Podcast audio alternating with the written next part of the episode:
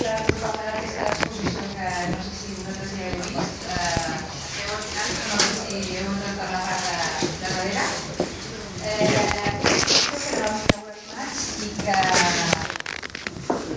havia d'acabar-se a finals però l'hem prorrogat per eh, iniciativa de, de, del públic, que, que bueno, veiem que és una exposició que té un públic continu i, i que i hem pensat de donar una mica més d'espai en la nostra programació.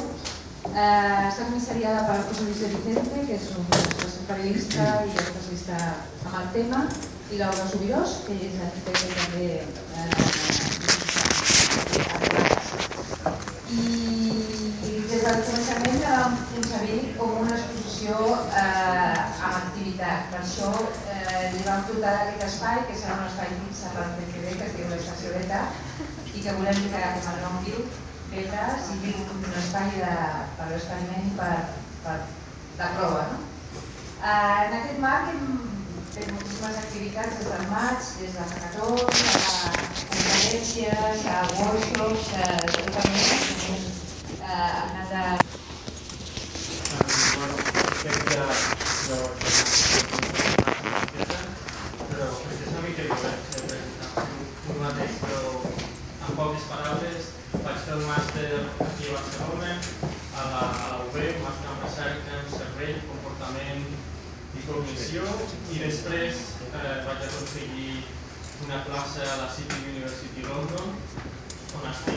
eh, segon any de doctorat amb una beca del govern dels Estats Units i per sortir una miqueta d'aquesta remulla teòrica que normalment estic jugant el dia a dia intento fer una mica de divulgació científica amb el projecte Neurocàpsules, al diari El Periódico, encara em queden una miqueta de forces i ganes, eh, m'agrada molt pintar il·lustracions que barregin neurociència i art.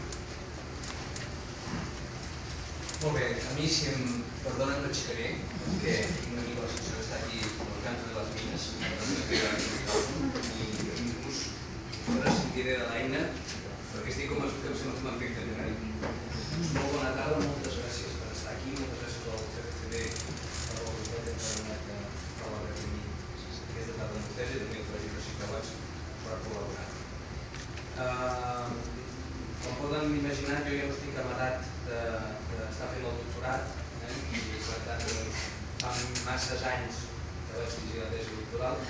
La meva feina com a professor universitari és vinculat a l'àrea de recerca en psicologia i per tant doncs, ja, ja poden inferir que la meva professió és la de psicòleg. I nosaltres ens dediquem a la part més instrumental de la recerca psicològica, és ens, ens dediquem a fornir, eh, a dotar de contingut la capsa d'eines als investigadors, de manera que el que fem és aportar metodologia de recerca i eh, instruments de recerca. En l'àmbit de la neurociència, específicament, ens dediquem a una cosa eh, diguem-ne molt tangencial des del punt de vista de l'estudi del cervell, però que en els darrers anys s'ha convertit en, eh, entenem una més que és estudiar connectivitat, és a dir, aplicar models matemàtics i estadístics al comportament del cervell com una representació de la cultura. Per tant, el que fem és estudiar senyal cerebral, mobilitzar-la i intentar representar-la per analogies matemàtiques i estadístiques. Això, com confio que després tindrem l'opció de discutir amb vostès i voler, doncs té alguna repercussió del, del que fa la manera d'entendre la, la cultura.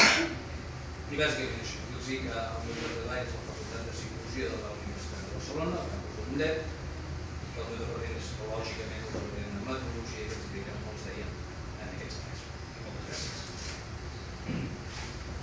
sentiu perfecte des del, des del fons, sense micro? Perfecte, doncs ara sí que m'explico per la presentació.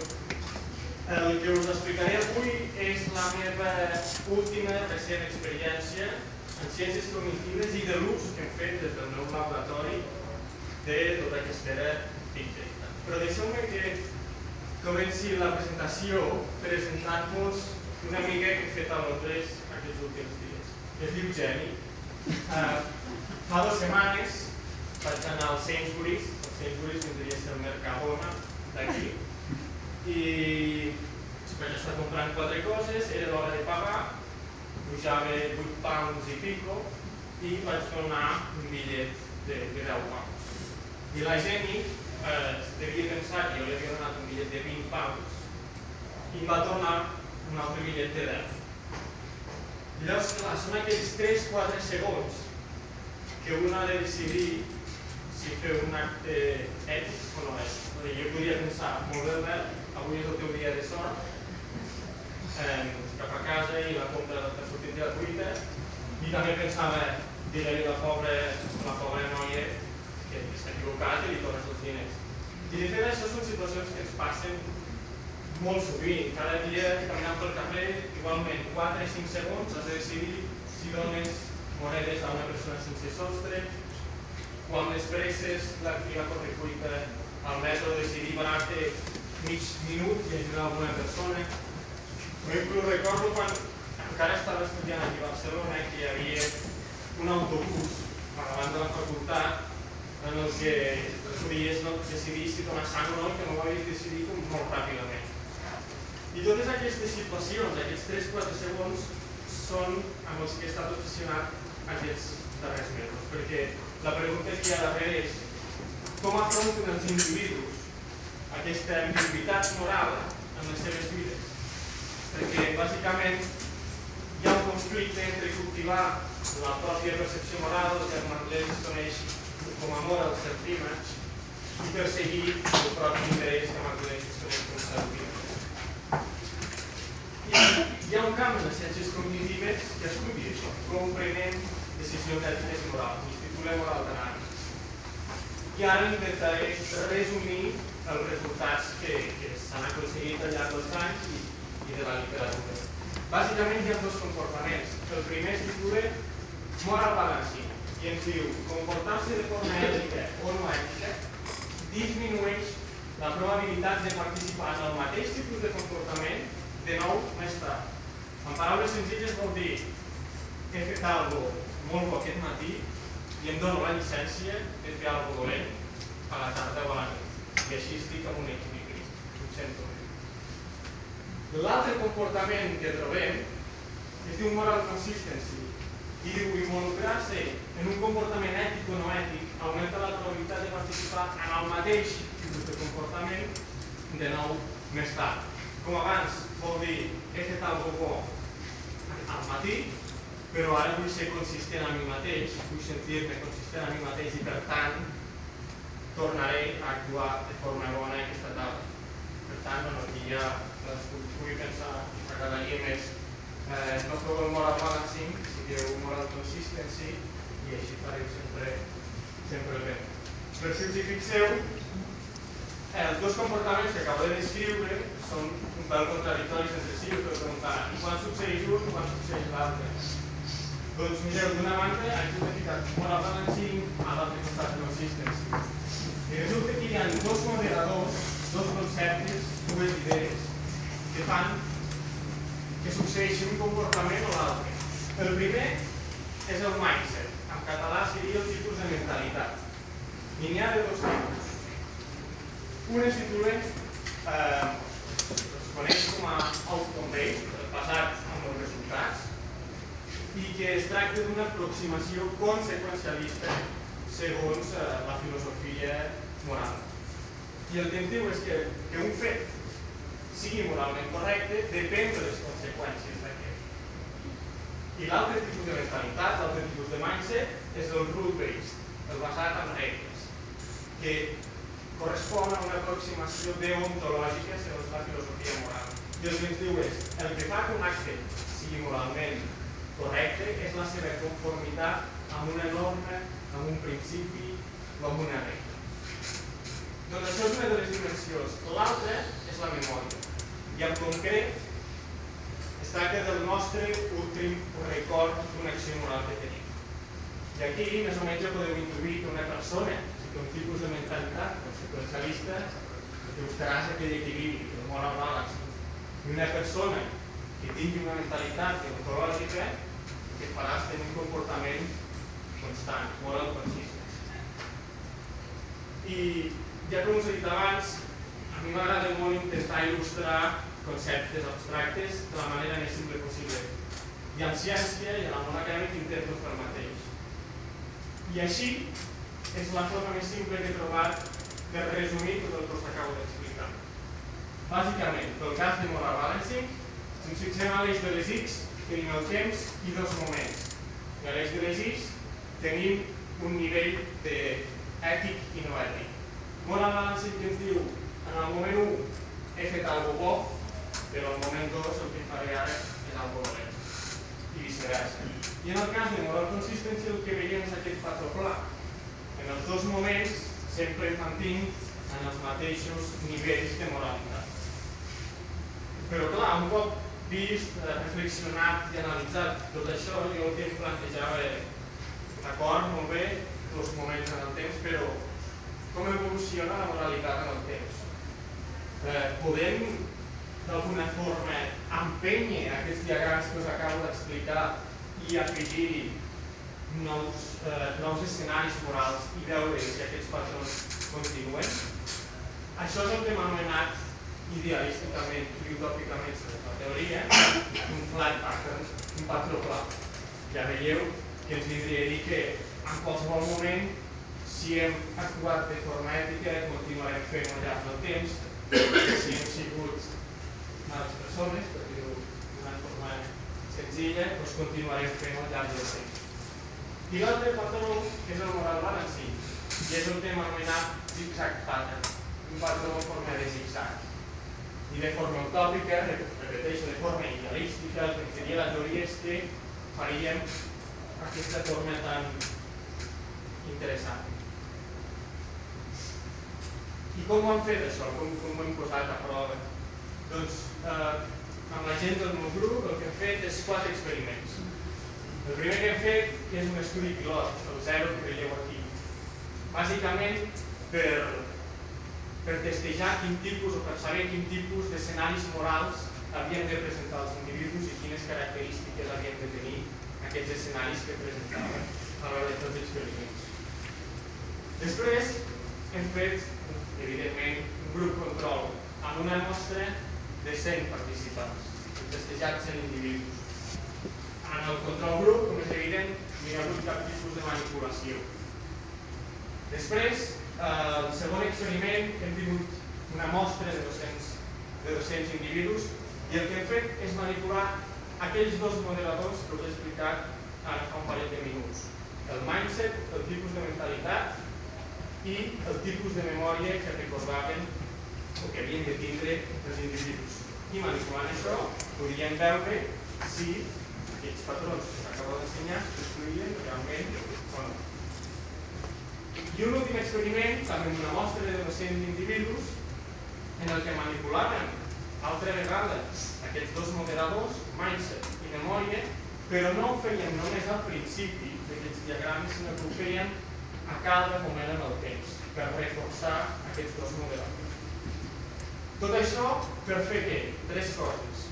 Un, replicar aquests patrons que us he explicat de comportament moral, moral balancing, moral consistency, Dos, testejar com aquestes moral dynamics evolucionen en el temps. I em sap molt greu, però justament aquestes setmanes estem analitzant les dades, no les puc fer, no les puc fer públiques, només puc dir que tenen bona pinta. I tres, crear un model computacional. I avui, avui us en salveu d'aquesta perquè no hem preparat res matemàtic i no veu cap forma, però la propera us en salvaré.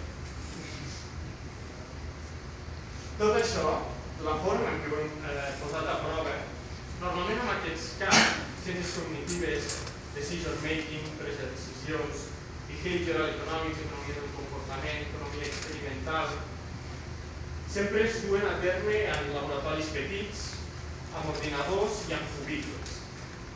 Eh, però ja al principi, a l'hora de dissenyar aquests estudis, aquests experiments, vam creure que havíem de fer ús de, de tota aquesta nova era del Big Data i treure profit, repensar la forma en què podíem fer els experiments i dur-los a terme. El que teníem clar és que ens havíem de sumar al que s'anomena la megatendència eh, de la digital, digitalització i virtualització.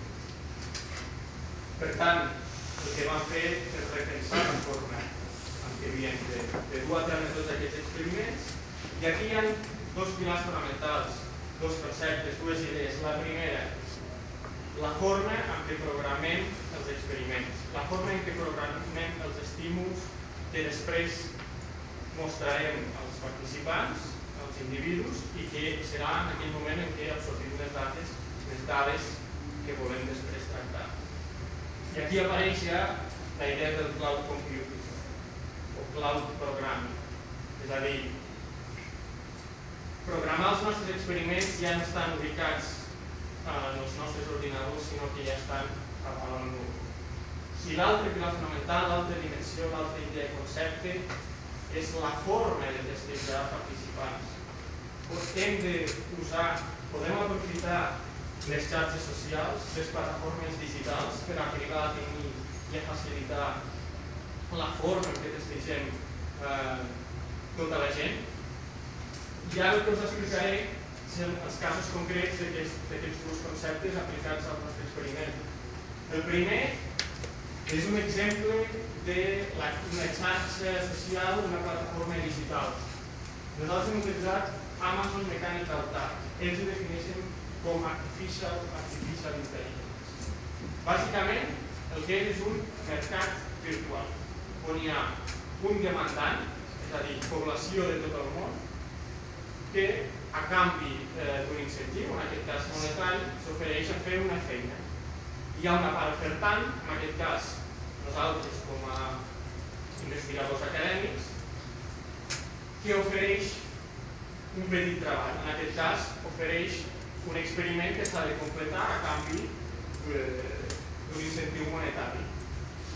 I aquest tipus de, de, de feina que oferim amb aquesta plataforma s'anomena HIT, Human Intelligent Task. Una tasca que no pot fer un ordinador i que ha de fer, que requereix la intel·ligència d'un humà. Doncs això hi hem de sumar l'altra idea, l'altre concepte que s'anomenava amb, eh, amb el Big Data. En aquest cas, la plataforma Qualtrics que ens ofereix la possibilitat de programar en el núvol, in the cloud. Per tant, com quedarà la cosa?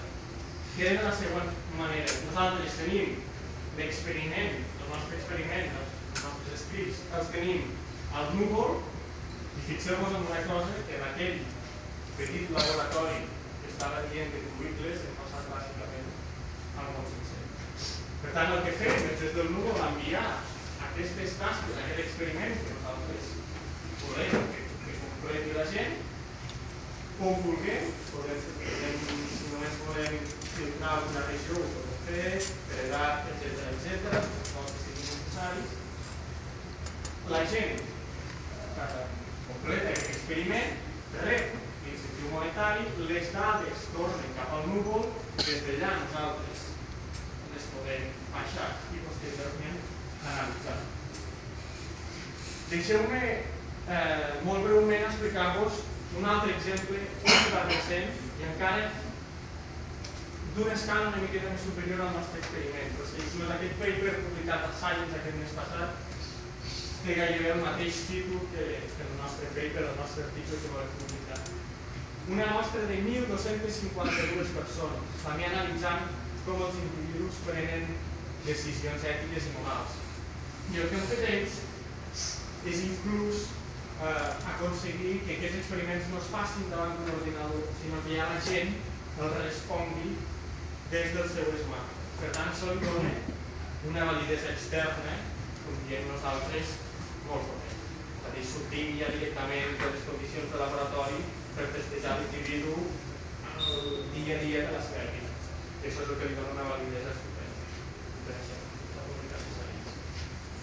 Però deixeu-me resumir eh, les avantatges que, que ens aporta el Big Data amb ciències cognitives. I deixeu-m'ho fer amb una de les meves il·lustracions, eh, aquesta es titula Tic-Tac neuronal, perquè bàsicament el que aconseguim és reduir molt el temps que, que gastem o que dediquem a testejar els participants, que normalment acostuma a ser algo molt conegut que porta moltes i moltes hores. I si això redueix el que augmenta són dues coses. Una és el temps que podem dedicar a pensar, a reflexionar i dissenyar dissenys eh, paradigmes experimentals que realment funcionin, siguin eficients i capturin les dades que realment volem que capturin o que volem mesurar. I d'altra banda també augmenta el temps, que és totalment valuós, de tractar totes les dades estadísticament forma molt curosa, eh, interpretar-les correctament i pensar en possibles aplicacions. Per tant, deixeu-me acabar amb tres de dobles i de forma que no de desitja acabar parlant de tres de dobles.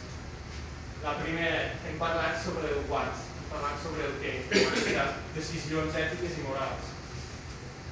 Hem parlat sobre el how, hem parlat sobre el com. Cloud computing, programar cloud computing i utilitzar un mercat virtual per testejar el màxim de nombre de participants possible. I també hem parlat del web, hem parlat de l'or, hem passat d'aquell petit laboratori al món. I espero que tot això que hagin parlat, no només us doni idees, si sou investigadors o si sou interessats en la ciència en general, sinó que la pròxima vegada que us veu en situacions com aquelles del principi, que us veu en aquells 3-4 segons d'ambigüitat moral, sigueu una miqueta més conscients de quin és el procés que segueix eh, el vostre cervell i per tant sigueu tots una miqueta millors persones. Gràcies.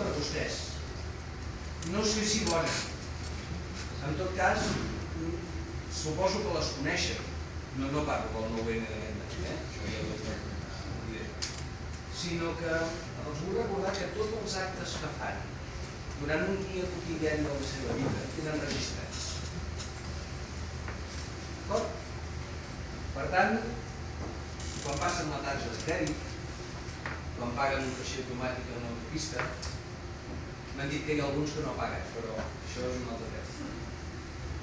Quan eh, una plana web amb el seu telèfon mòbil, sempre algunes planes web per raons científiques, per descomptat, quan fan una cerca en Google Maps d'un lloc, quan busquen un hotel,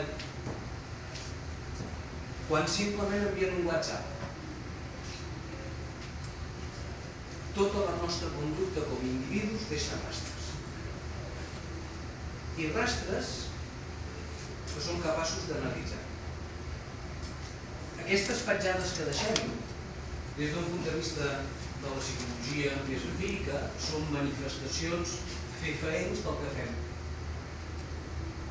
El que fem, de conducta observable. A vegades inferim alguna de les coses que pensem quan farem alguna cosa, però no sempre.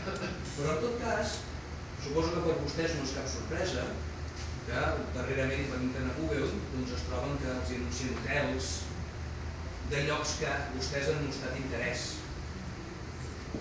Sí, jo ara estic una mica espantat perquè darrerament em trobo a Twitter un anunci constat de busca solteres en Buzona. Estic una mica espantat perquè no sé per què em succeeix, però em succeeix. Però en tot cas, fixin-se que hi ha algú que es dedica fonamentalment a estudiar les nostres pautes de comportament, trobar el que hi ha de regular en això, i ens coneix. Aquesta és la clau de la definició de Big Data tota aquella informació no programada que el sistema recull i que permet conèixer el conducte humà. A dos nivells diferents. Una, en tot allò que pertoca a comportament col·lectiu, per tant des del prisma de la psicologia social, inclús des de la sociologia. Dos, a nivell individual del comportament que cadascú de nosaltres fa durant diverses activitats. Per tant, això de Big Data té un component de perversitat que vostès ja poden albirar amb tota facilitat, que permet conèixer comportament col·lectiu, el comportament d'aquest subjecte, que és el subjecte I d'una determinada cosa. Aquí, ella, subjecte I, entra a determinades planes web, busca determinades peces en Google Maps, fa i envia whatsapps a determinats llocs del món, i es descarrega de la xarxa determinades coses. D'acord? Això és Big Nosaltres hem assumit la idea del Big Bang Brain, és a dir, d'intentar convertir el cervell en un productor de dades Big que ens permeti estudiar.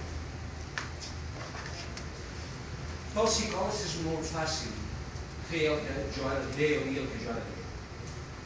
I es pensin, per exemple, en la meravellosa màgia que implica que en un espai curt de temps un individu humà aprengui a parlar. No solament aprendre el llenguatge, sinó de codificar-lo i de respondre. Aquest procés, que és un procés que ens diferencia de qualsevol altre ésser vivent, aproximadament està considerat amb 11 o 12 anys. És molt poc temps, oi, l'evolució humana? els puc ben garantir que sabem ben poc del que succeeix en el cervell humà en aquest procés d'aprenentatge. L'observem la conseqüència, però el que passa dintre encara és bastant fort. Uh, L'Albert els ha mostrat una situació quotidiana ben senzilla, eh? la dissonància moral. Qui de nosaltres no està exposat a aquest estímul quotidianament? Segur, oi? I doncs en aquella fracció de moment el seu cervell està decodificant informació, està valorant intensitat i estímuls i està generant una resposta.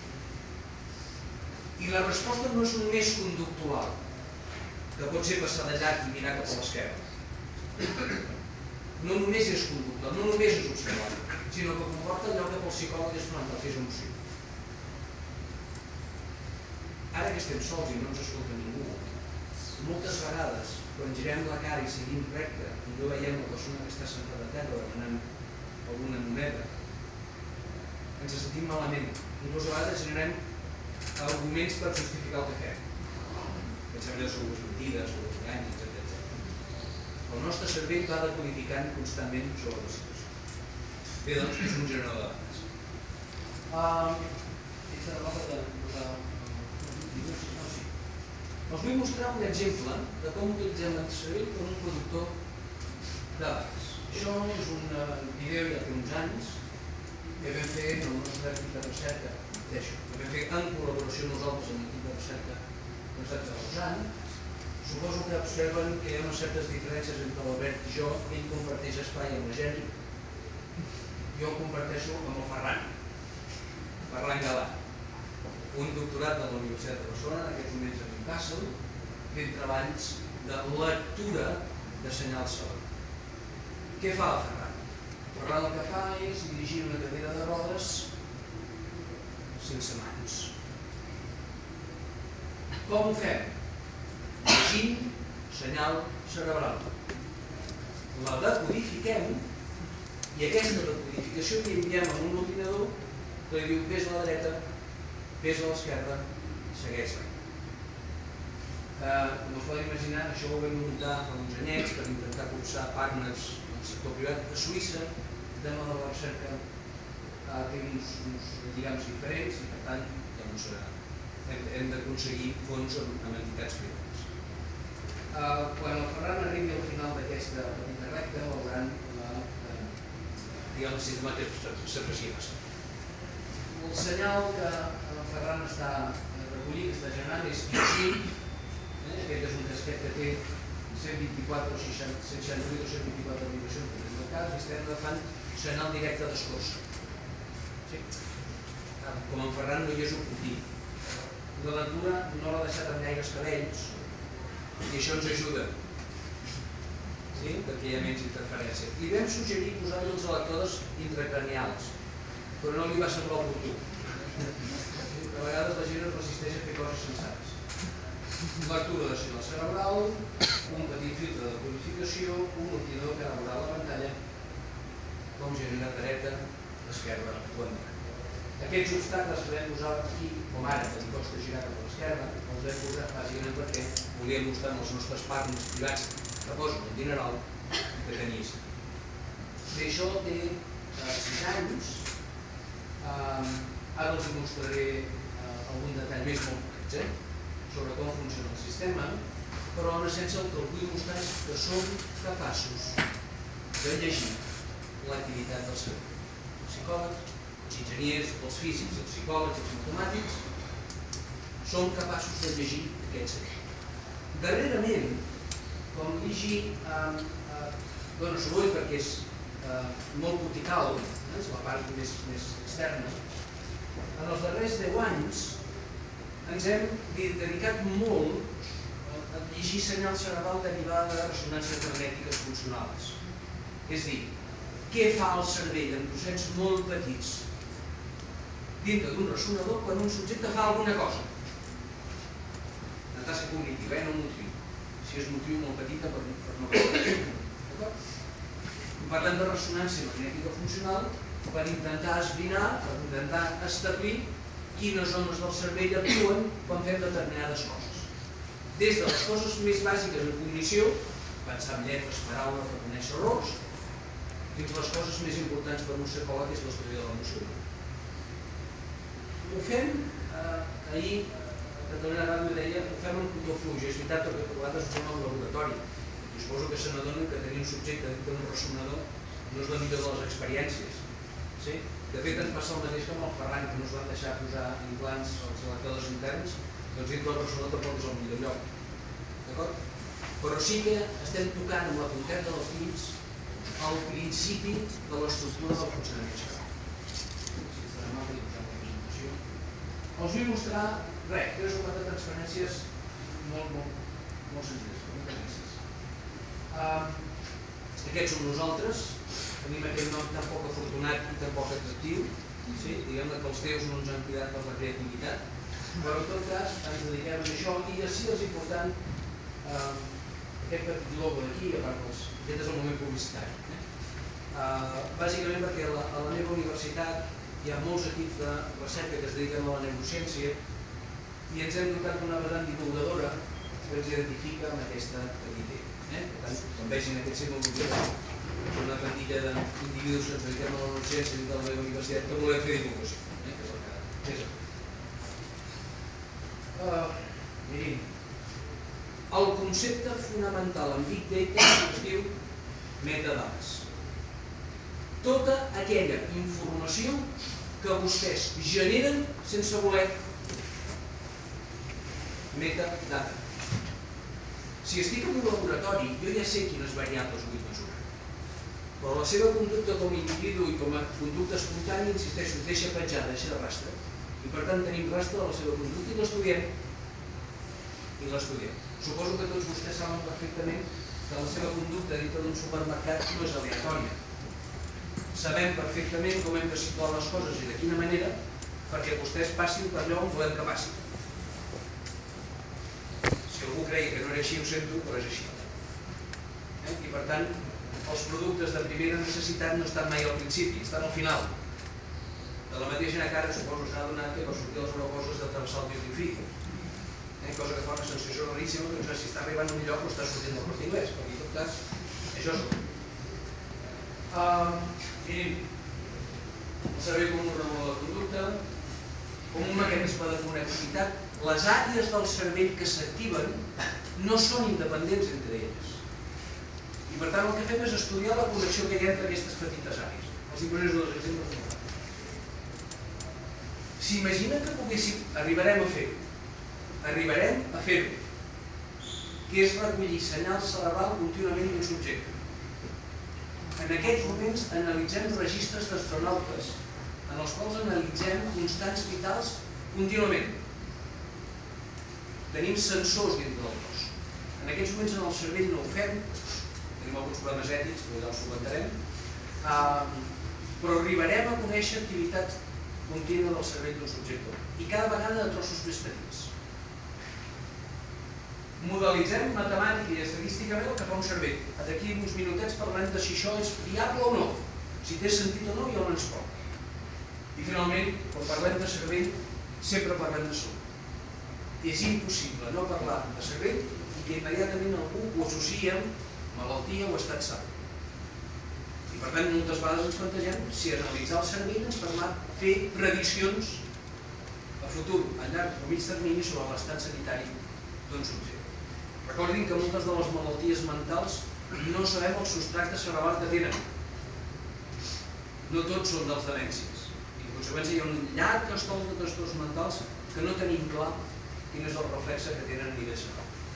I finalment, eh, deixi'm que es cobri una miqueta cap a casa. Si un estudiant en aquests moments em pregunta quin és el perfil d'un treballador del futur en l'àmbit científic, aquest, data science, perquè Big Data ha vingut per quedar-se i no marxar més.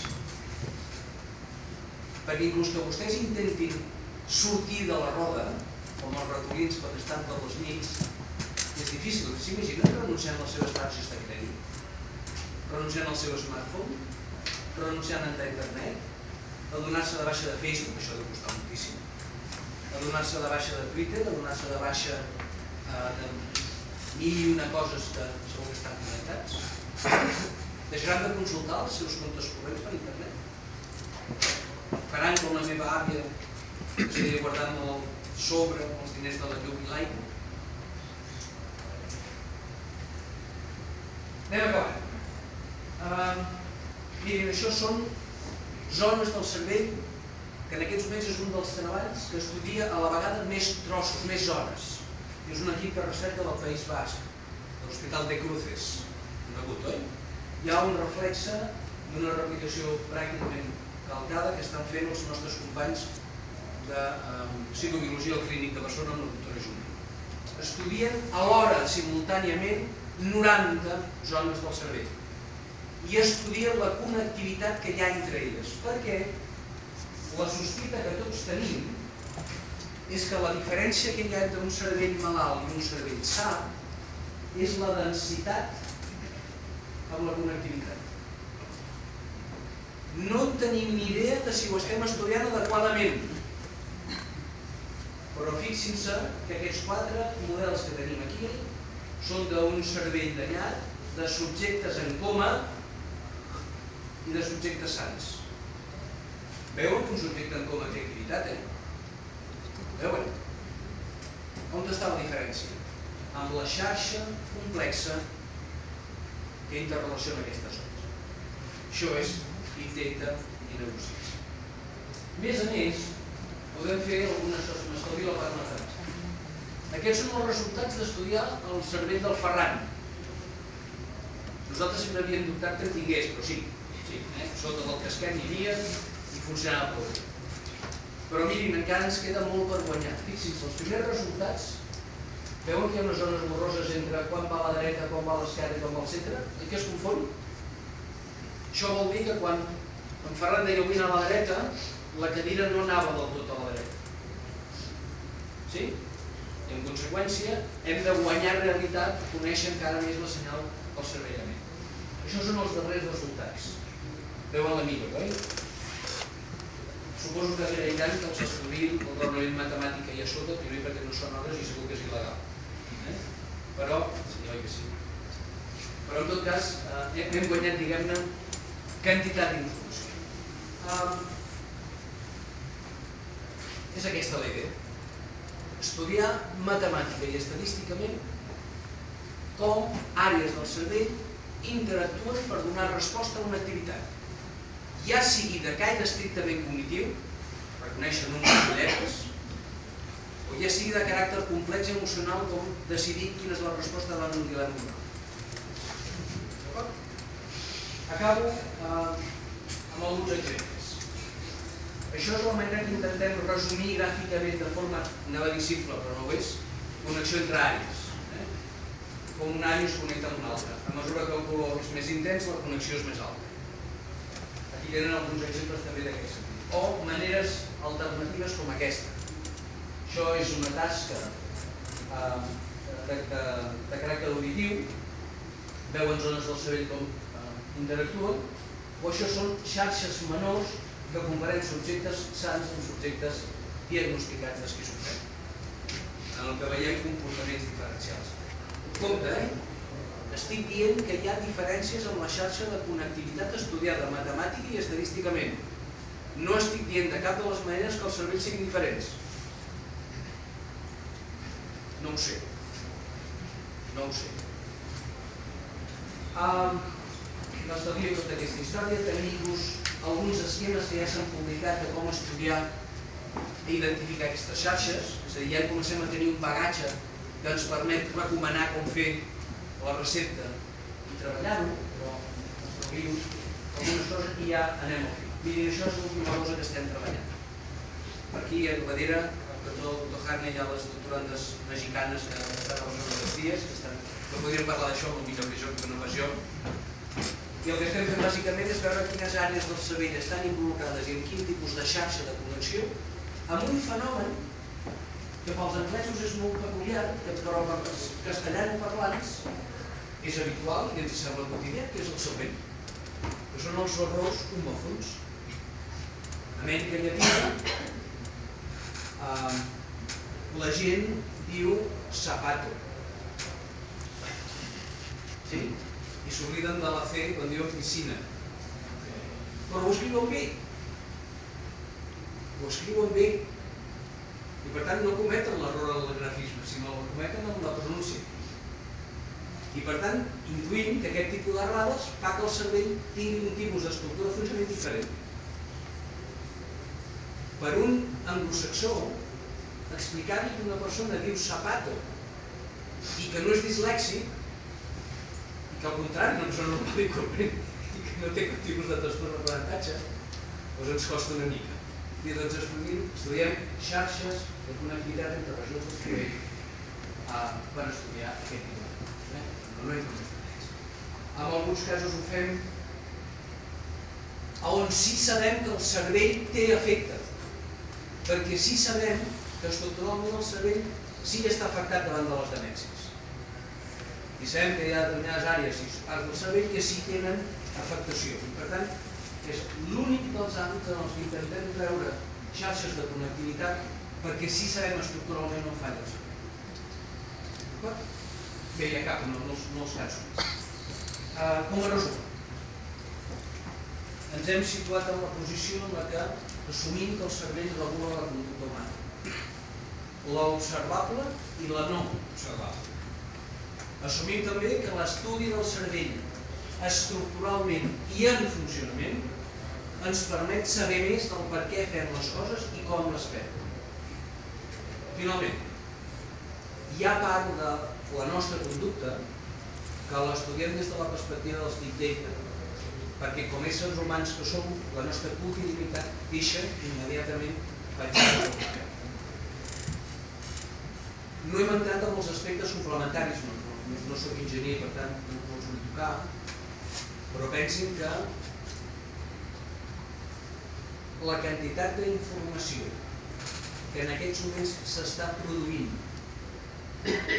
de com la gent està utilitzant les seves targes de crèdits a Barcelona en aquest precís moment en aquest precís moment és unes mil vegades més gran que la que podíem estudiar fa cinc anys. O els donaré una altra dada perquè tinguin en compte de què estic parlant. Cada hora, cada hora, es pugen 10 milions de fotografies a la xarxa. cada hora. I en termes de quantitat d'informació, en termes de quantitat d'informació, la velocitat que ara tenim, ho dic perquè la l'ha donat aquest matí eh, el geòleg és, perdó, el genetista i, i és una informació que és molt fàcil d'interpretar. La velocitat que tenim de computació de tota aquesta informació és tan ràpida que comparat amb el temps de 10 anys, 10 anys, eh? perquè es faci la idea, la, la conversió m'ha encantat i per això la reprodueixo, fa 10 anys un cotxe Mercedes podria valdre 100.000 euros. Doncs comparada la velocitat de processament que hem guanyat en aquests 10 anys, ara valdria 10 cèntims. 10 cèntims. Per tant, a menys que hi hagi una resposta social que posi en qüestió el sistema en el que ens hem dotat tots nosaltres, els propers 50 anys de ciència estaran presidits per l'estudi del comportament individual i col·lectiu a partir de Data. Això, evidentment, té conseqüències que tots vostès poden dir. I res més, moltes gràcies per lliça que els acabo de donar aquestes hores, diputats, a veure si som capaços d'entrar en conversa i en discussió dels tòpics que els sembli. Moltes gràcies.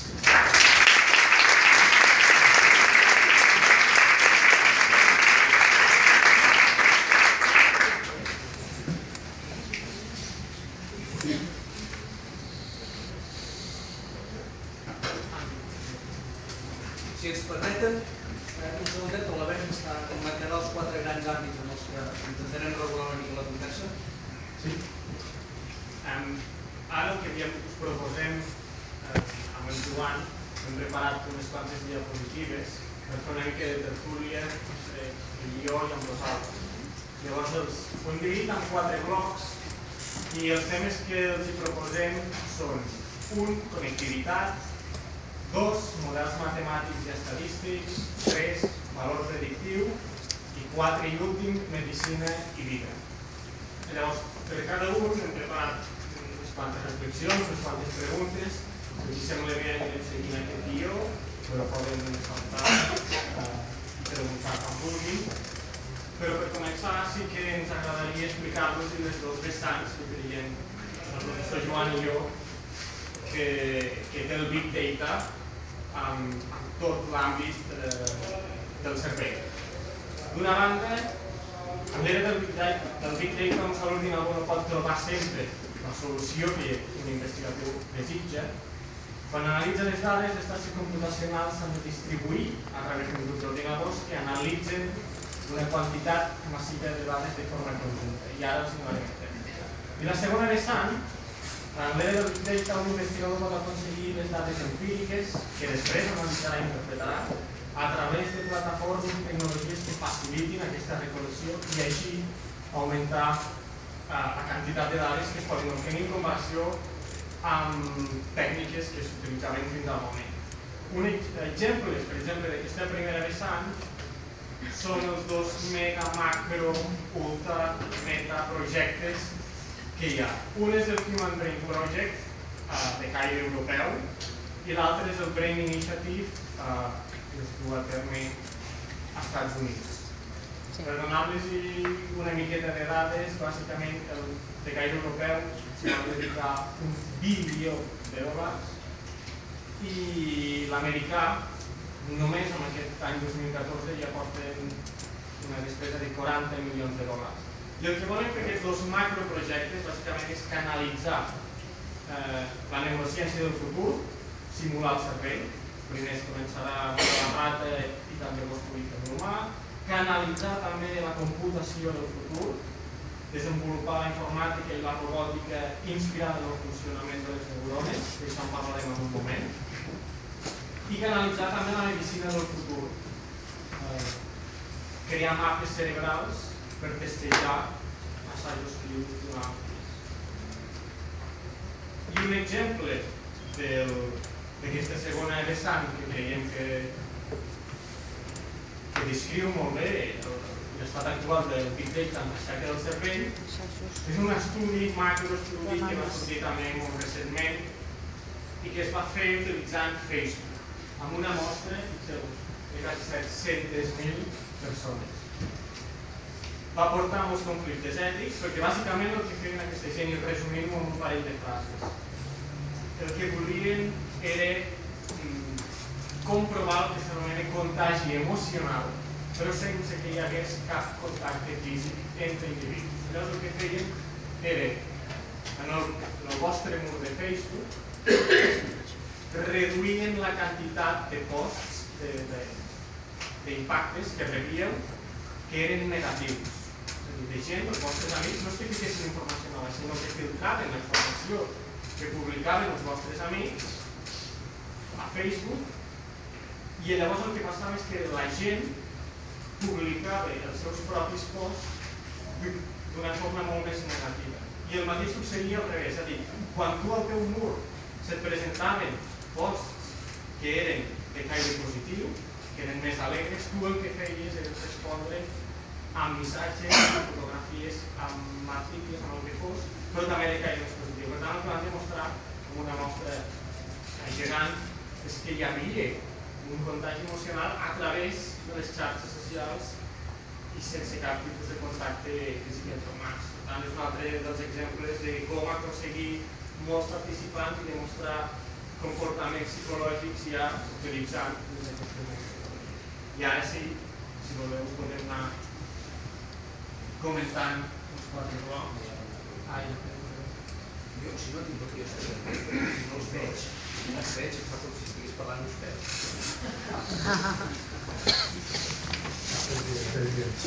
Eh, bueno, mi nombre es Ray. Eh, la verdad es que más que una pregunta es un, es un comentario sobre, un tema que me preocupa especialmente dentro del mundo del Big Data. Antes que nada quería felicitaros porque habéis hecho dos presentaciones científicas didácticas a más no poder, algo que desgraciadamente no es muy habitual dentro del, dentro del mundillo, aparte de, aparte de eso. Eh, estamos todos de acuerdo, creo yo, estamos todos de acuerdo en que esto del de Big Data nos, ha abierto a todos la mente y tenemos una oportunidad de oro de poder hacer cosas que hasta ahora no podíamos hacer. De esto tenemos las posibilidades, eh, como salía en la diapositiva, mirar al otro lado y decir yo sigo como siempre, a mí que, que no me den el coñazo. ¿no? O la otra posibilidad es decir, ostras, voy a intentar aprovechar eso. La pregunta va en relación a este tipo de personas que deciden meterse en ese grupo. ¿Vosotros pensáis que esas metodologías, eh, esos estudios confirmatorios, eh, esas herramientas de trabajo, estadísticas que se están utilizando actualmente son adecuadas para afrontar una dimensionalidad tan grande, una complejidad, ya no tanto ya no tanto por la cantidad de información que hay, sino por la cantidad de variables que lo forman y, las interrelaciones que hay. ¿Pensáis que esas metodologías siguen siendo válidas para aplicarlas dentro de un entorno complex data o big data, como, como queráis? Crec que és la pregunta idònia que ens podries fer en Joan i a mi, perquè tots dos bàsicament ens dediquem a buscar alternatives eh, matemàtiques, probabilístiques, estadístiques en aquest camp. Gràcies per passar-me si quieres, si quieres, perdona, si quieres puedo resumir más. No, no, ¿Qué sí. piensas del exploratorio de canal? Sí, no, no, són, són, són dues coses diferents. Bé, Big Data posa en qüestió tots els paradigmes bàsics de l'estadística freqüentística que coneixem. Entre altres coses, perdó, eh, ara tocaré un tema no molt tècnic, però que, que per la qual cosa no... Perdó, perdó. Sí, perdó, eh, demano disculpes. Perquè posa en qüestió el paradigma freqüentístic. Quan tu tens una dimensió d'informació tan brutal com la que maneguem, hem de revisitar l'estadística estables. Conceptes com error de predicció, error estàndard, tenen un altre contingut i passen a ser un altre. Aquest matí he sortit aquest tema perquè el gran perill que té Big en mans irresponsables no és només els aspectes ètics, que també, sinó els aspectes de trobar, per exemple, en la correlació, evidències de causalitat. Amb una gran quantitat de dades pot arribar a correlacionar el nombre de celles amb la grandària del peu. I en conseqüència creure's que aquestes relacions funcionals indiquen sentit i teolo teologia, eh? amb enfoc teològic de l'objecte. Què està passant en l'IT? Que la complexitat ve derivada de modificar radicalment el paradigma estadístic del l'abordatge. Per tant, l'exploratori d'anàlisi se'ns queda curt, simple, la mineria de dades no ens ha acabat de donar resultat perquè no ha sigut capaç de trobar algoritmes potents de resposta, i ens anem a un territori que no t'agradarà gens, però que en tot cas tots aquests que vulguin fer la tesi doctoral no tinguin tema que vagin apuntant, eh? això serà una idea, perquè el futur està en fer aproximacions bayesianes a les distribucions complexes en què hauríem de L'estadística convencional es basa en una situació molt, molt senzilla, que és intentar comprovar si les dades compleixen o no les distribucions aleatòries. Tant actualment, quan, quan analitzem, eh, allò, quan fas, es fan sondejos per ser qui si sí, si no, no, no, no sí, o sí, això, aquests sondejos tenen un marge d'error. Eh? El que fem és contrastar aquest marge d'error amb WhatsApp, amb el que seria previsible per WhatsApp. I rebutgem la opció de WhatsApp. És massa simple per explicar la complexitat d'un servei humà o d'un servei col·lectiu. Per tant, no ens dotem de paradigmes radicalment diferents de com abordem el tema o cometrem una cosa que va, dir, va escriure l'Albert fa uns mesos. L'Albert va escriure el següent. Soc una simple i a la vegada complexa màquina de codificador. Metodològicament és inviable analitzar un fenomen complex sense models simples.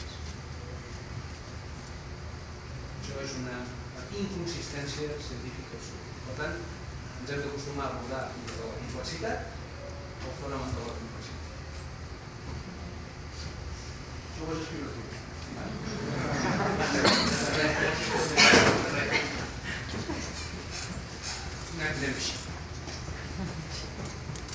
Quan parlàvem de connectivitat, ens volíem referir més a més a, una, a, una, a un element important, eh? i és, vostès creuen realment que podríem pensar en el cervell com la suma de les parts?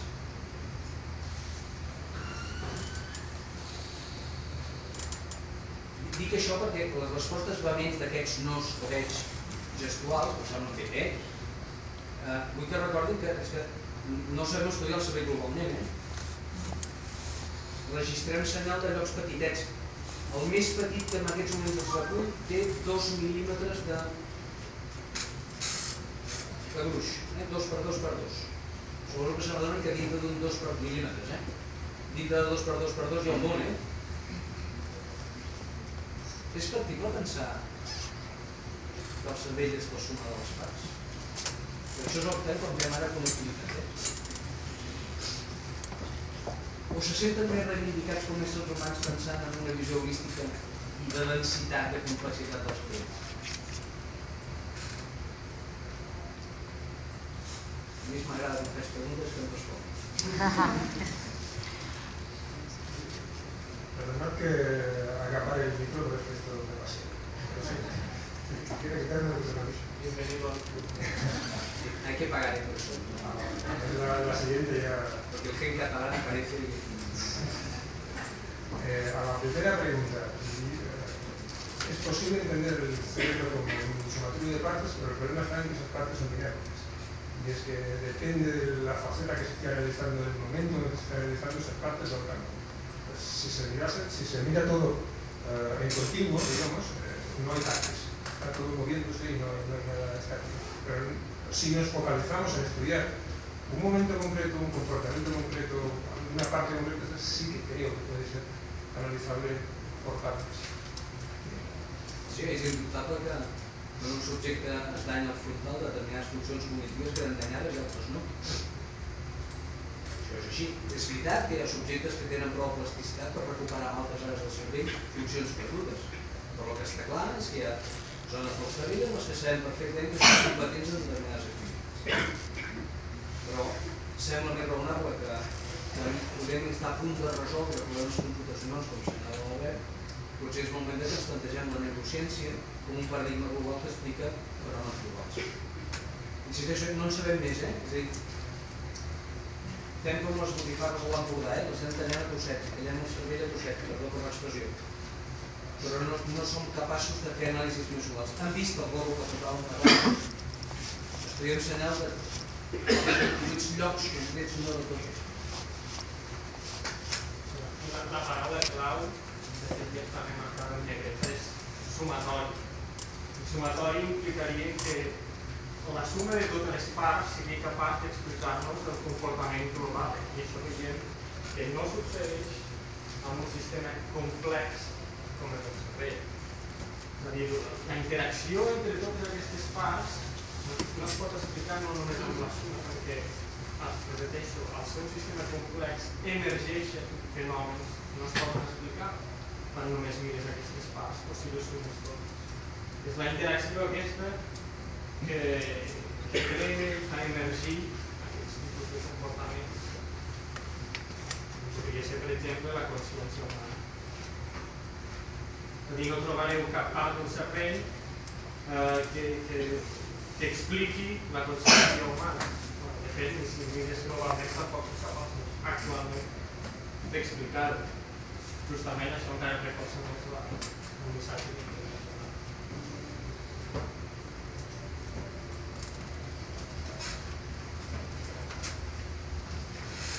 Gràcies. Uh, en primer lloc, us dono les felicitacions al company del debat, perquè realment estat molt inter... és, està sent molt interessant.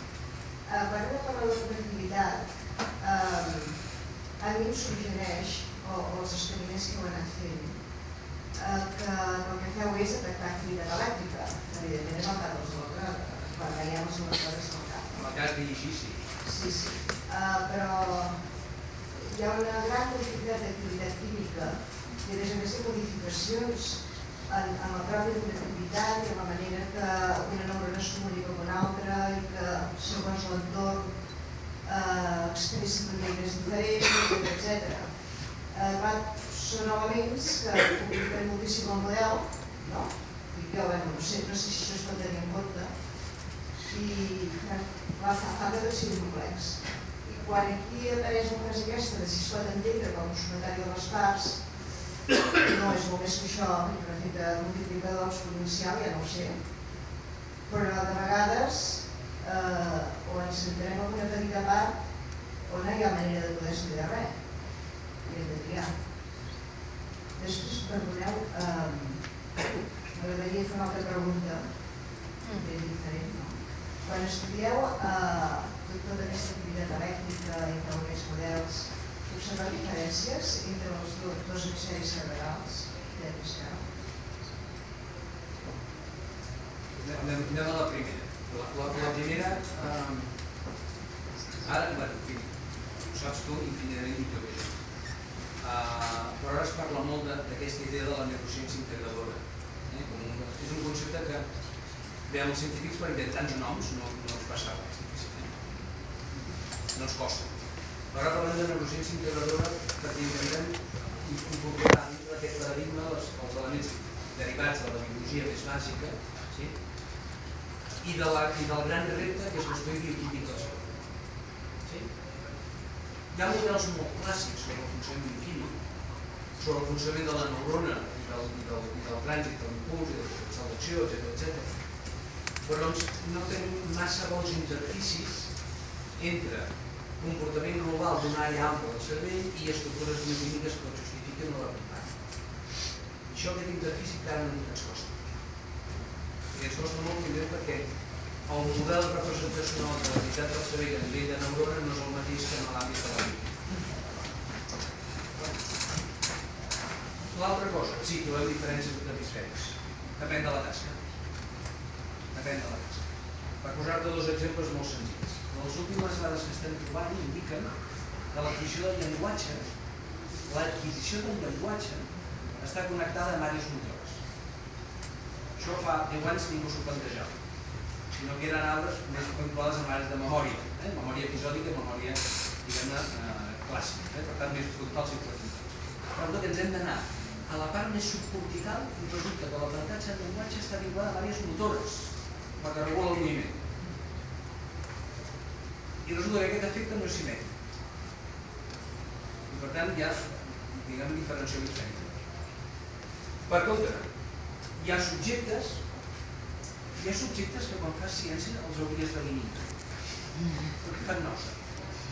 Fan nosa. Dius, mira, escolti, vostè ha de manifestar activitat asimètrica. I no.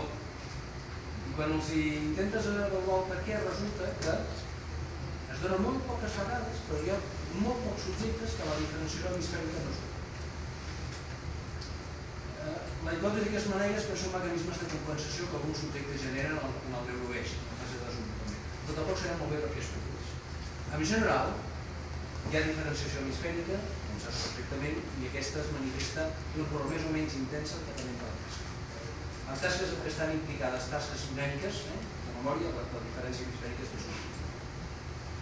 La primera pregunta va perfecta per introduir ja la, la reflexió sobre si tenim recursos computacionals per de fer, perquè evidentment la dinàmica que seguim és simplificar la ciència al màxim i cada vegada serà més que el que busquem últim seran algoritmes que aconsegueixin explicar el funcionament.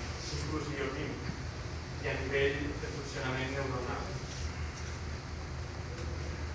I per tant, eh, un dels grans canvis que estem veient ara mateix, i ara només faltaria saber d'enginyeria, però tothom sap més o menys com funciona un ordinador, la forma que tenim de computar fins ara, un CPU, un, processador i una unitat de memòria, la RAM. I aquí hi ha un circuit eh, paral·lel, lineal, que passa informació d'aquí, eh, es calcula alguna i torna cap a la memòria. Però és que ara ja estem introduint um, xips de silicona que s'anomenen neuromòrfics, vol dir que repliquen la bioquímica i la forma en què una neurona uh, actua, es comporta. I això ja sí que és algo realment brutal, perquè ja desapareixen aquests conceptes de processador, CPU i memòria RAM, ja deixa de ser lineal i el més bèstia, el, que, el que és més profund, la reflexió més el que podem valorar més és que aquests xips són capaços de captar informació del context, del seu entorn i adaptar-s'hi a ell. És a dir, no cal que el xip estigui programat al 100%, sinó que hi ha un cert algoritme que és capaç de referir-se a si mateix, és capaç de canviar-se a si mateix, és capaç d'adaptar-se al seu entorn i això vol dir que està aprenent per si sol, sense que nosaltres el programem. Per tant, sí que és tremendament complicat a nivell bioquímic eh, poder arribar a crear models sobre la neurona, però ja estamos en ello. ¿no? Passem a la següent, si sembla? Sí, models matemàtics. Suposo que se n'adonen que estudiar el cervell amb aquest volum de dades exigeix no solament computació, sinó models que representin l'activitat del cervell.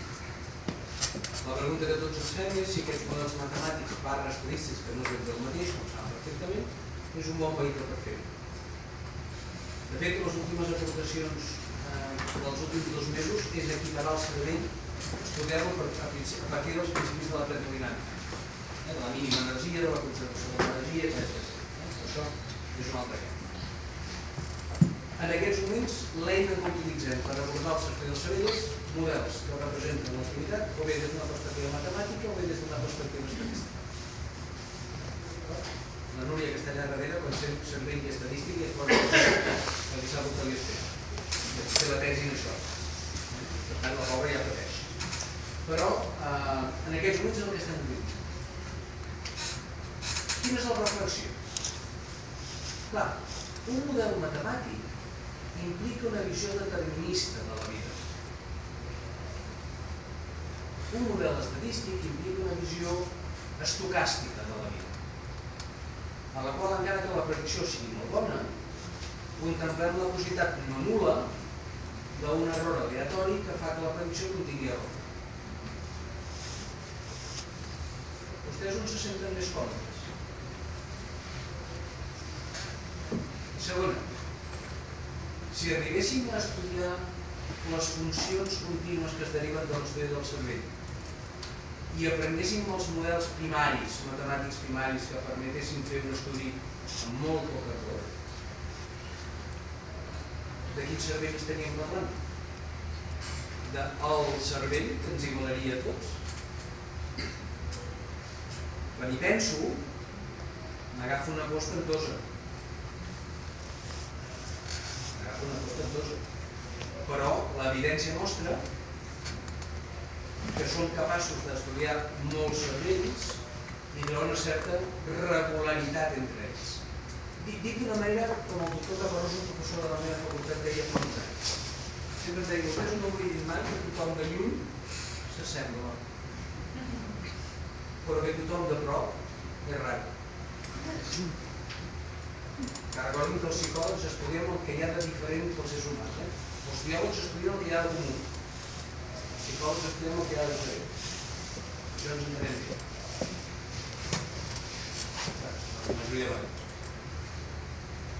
Aquesta reflexió que l'Albert hem volgut plantejar aquí és perquè Mobility en aquests moments la ciència aborda l'estudi del cervell des d'aquesta perspectiva. No sé si els sembla molt legítim, molt parcial, infructuós, com deia molt bé la meva companya de la universitat, en aquests moments potser és que no podem fer altra cosa, però humà té una certa tendència a la perversitat. I a vegades allò que en aquests moments podem fer perquè no ens hem vist acaba, acaba sent allò que fem. En tot cas, és una reflexió que els deixem, com a segona proposta, perquè no deixa de ser una idea a considerar. Ara vostès, una idea. Tothom alhora no s'ho pot seguir, sisplau.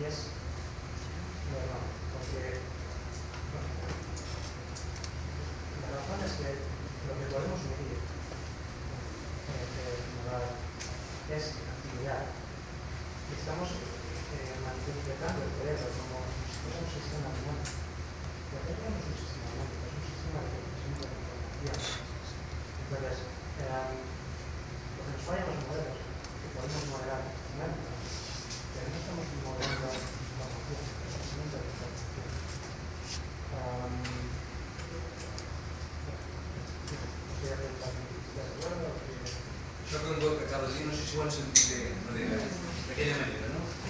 Uh, Angora uh, ha incorporat un element que ni l'Albert ni jo hem incorporat expressament perquè esperàvem que sortís, per tant, moltíssimes gràcies. perquè té tota la raó del món.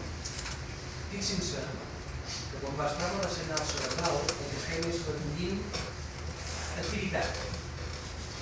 Sabem que el cervell fa coses perquè hi ha modificacions en el senyal que recollim.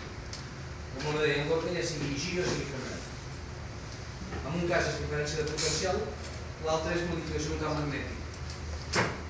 I assumim, sí, tranquils i serens, que allò és un reflex fidedigne amb poc error de l'activació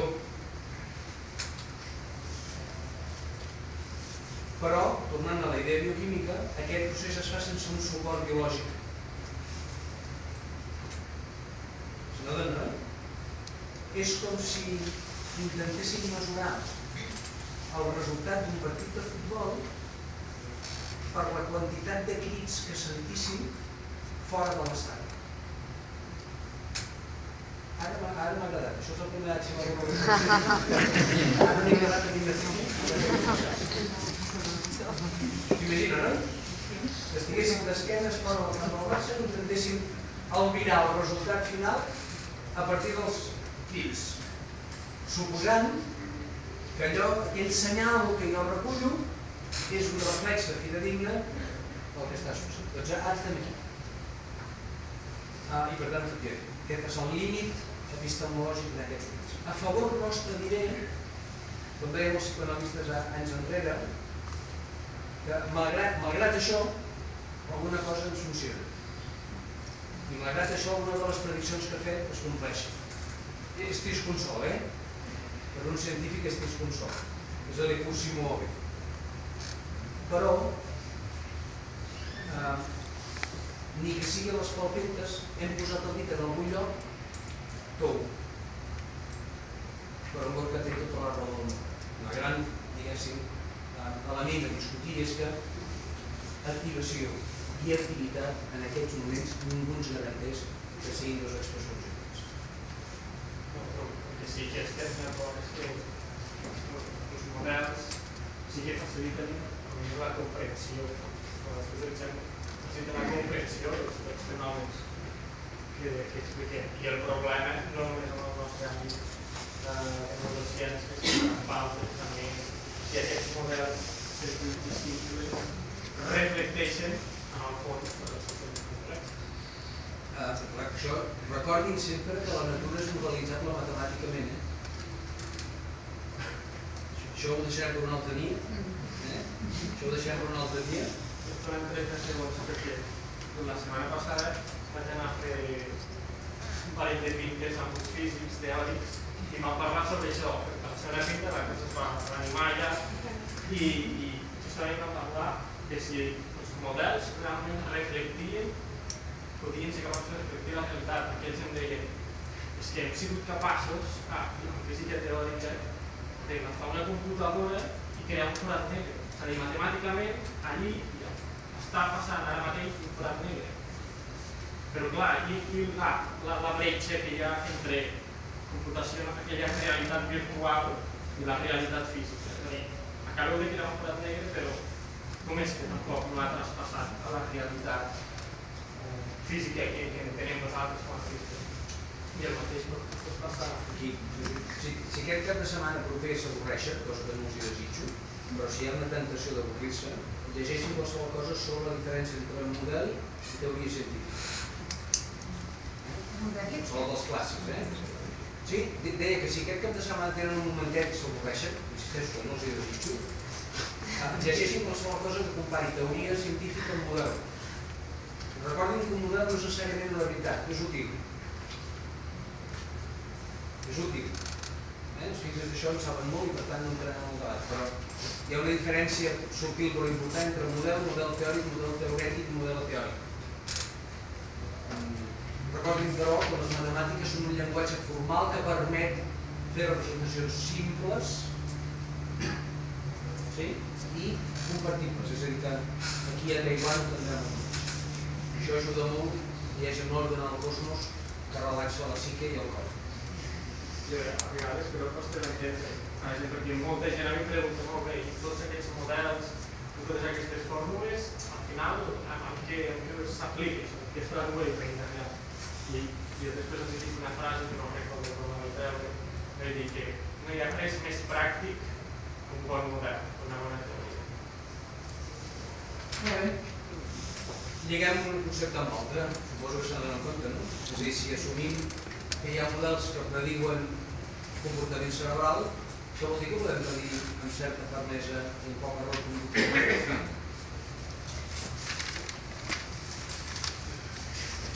Jo, jo tenia una pregunta relacionada amb Gorka i donat el concepte d'informació, que no sé si tot alliberat o no, entre els dos, però no ha sortit.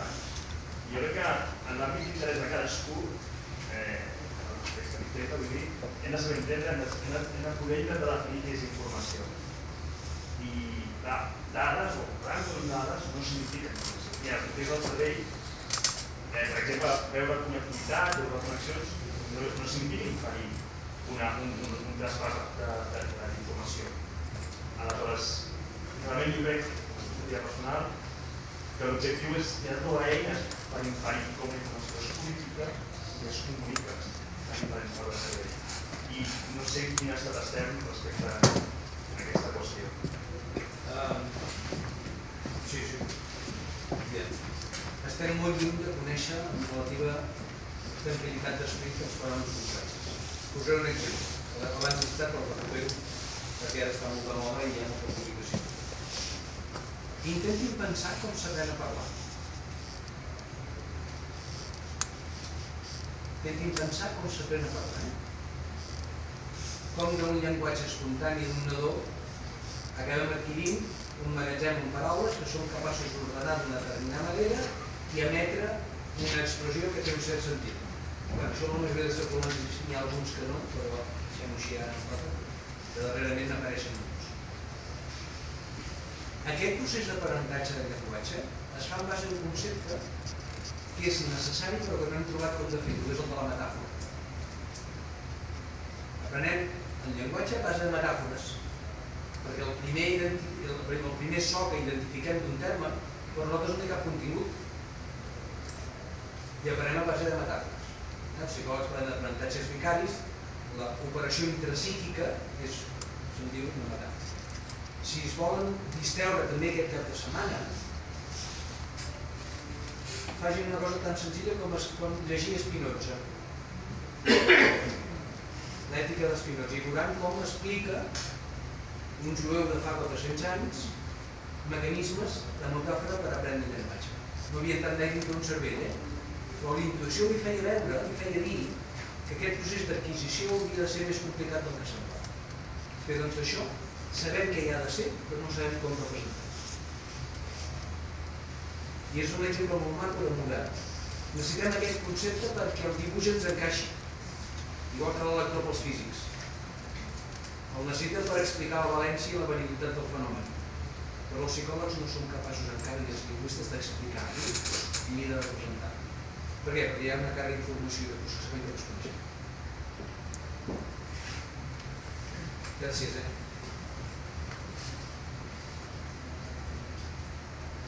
Hola, eh, jo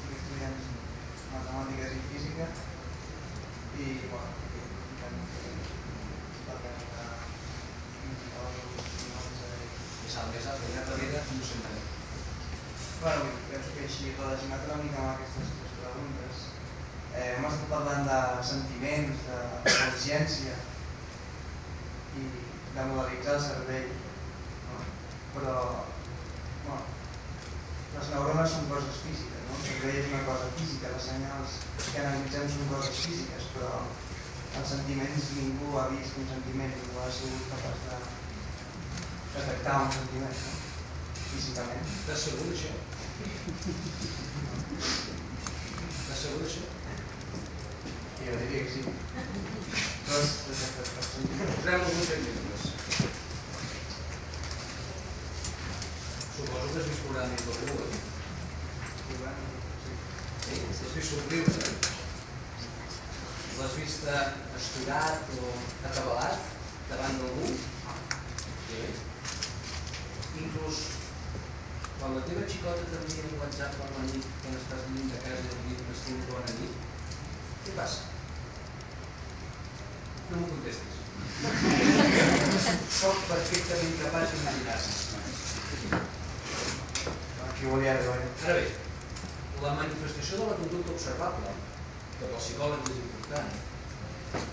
assumim que té un reflexe de funcionament cerebral. Sí? Assumim també que alguns d'ells, com deia el molt bé la consciència, alguna de les emocions més bàsiques, no necessàriament localitzables, però hi són. Hi són. El sentiment d'alegria o de tristor, la melangia o la distímia, inclús el dolor físic, són migraniosos que estudien molts, segons, diguem-ne, de context, podria explicar algun cas, el meu, que són migraniosos. Um, coneixem inclús els canvis bioquímics que es donen en àmbit del cervell en llocs puntuals com a reacció del dolor. Per tant, si l'emoció és una conducta humana que té un reflex observable i observable, també està regulada. Què passa? Que per aquests moments l'estem estudiant dintre d'un laboratori i és un teu tensor. Perquè estem manipulant emocions d'una forma molt simple, molt bàsica, molt naïf, sí? molt lluny encara de l'experiència vital que és fer humà davant d'un sentiment. Però dintre d'un ressonador el que podem fer és fer poc en aquests moments. Ara han sortit uns ressonadors nous que són molt, molt potents, que són com els assegadors de senyores d'aquells antics, no sé si ara existeixen. Se'n recorden? Sí. Aquelles senyores se sentaven en una cadira i posaven una espècie de caputxa i una roda de mitja, eh? llavors s'encaixava. Doncs ara comencem a tenir ressonadors únic i exclusivament per cervell, en el que el subjecte està en una situació en la qual podem presentar imatges d'una forma més perfecta, imatges agradables, desagradables, emocions positives, negatives, però que estem molt lluny de poder reproduir raonablement bé una resposta múltiple.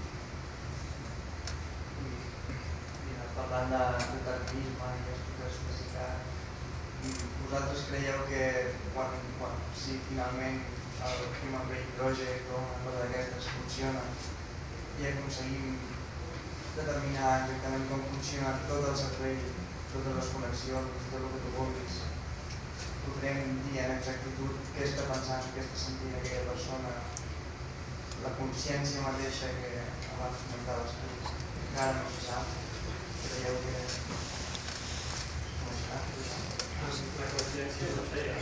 teòric sí que tu, mestre físic i matemàtic, saps que si tens el model pots aconseguir predir qualsevol cosa. El que passa és que pot acabar tota l'arquitectura que pugui haver si ets capaç de transformar-la en llenguatge matemàtic computacional, pot acabar predint qualsevol cosa. El resultat. Un sobre la primera pregunta que has fet. La paraula clau sobre el que parlaves amb neurociències se li diu quàlia, és a dir, la sensació sentida. I això sí que és una que en aquests moments no som capaços de modelar ni de teoritzar.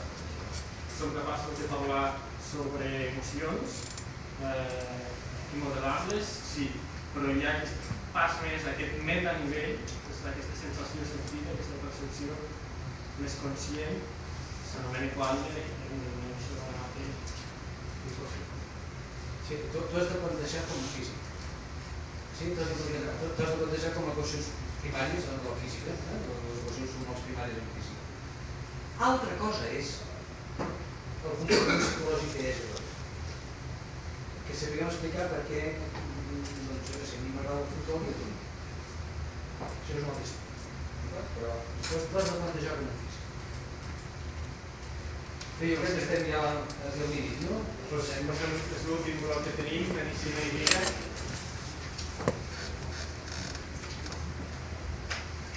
L'explicació d'això és, és, és molt senzilla i molt millor que està fet. Mirin, en aquests moments l'estudi neurocientífic del cervell està lligat indissolublement a l'avanç tecnològic. Això diguem-ne, com, a, com a derivada aquest tinglado que ja ens expliquem, és quasi inevitable. A mesura que disposem de tecnologia que ens permeti estudiar parts més petites d'una forma més exacta, coneixerem més.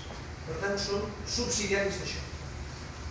Tant serem enginyers de senyals, enginyers que generin altres sistemes de registre més eficients i menys cost. Uh, és inevitable, quan parles de saber, parlar de salut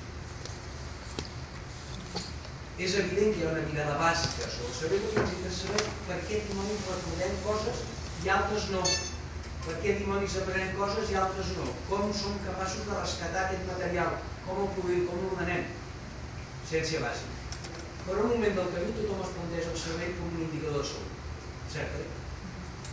Sobretot ara, i aquí ve aquesta idea, en què les proves que s'han fet de registre permanent d'intent de eh, dades sanitàries dels subjectes ens porta a pensar que arribarà un dia d'aquí uns quants anys, i gaires, en el que estarem monitoritzats pràcticament constantment. Això té un efecte en les companyies d'assegurances pervers, com poden imaginar, però la persona humana normal i corrent que diguem a la senyora Maria, que viu a casa de, de, de casa meva, doncs voldrà, si el cos no és molt gran i no hi ha masses molèsties, que algú digui que s'està accelerant el pols i que està en risc d'infart. Ara estic exagerant i estic fent sense ficció. Però si més 50 anys, models d'aquest nivell succeiran. I per tant l'esperança vital augmentarà de forma radical, molt més car. Si això és així, no és que no, no és tan ciència-ficció, eh, el que està explicant el Joan. I de fet, la de Mar, que està avui aquí també jo, és que l'entegem, bueno, no nosaltres, eh, però hem llegit molt sobre la literatura i és el que escrivim en un anècdota aquí la falta publicitària. Eh, un llibre, un estudi que publicat per la Generalitat, que es diu La Generació 2014, i tot això que està explicant ho preveiem a 20-30 anys, ja no a 50.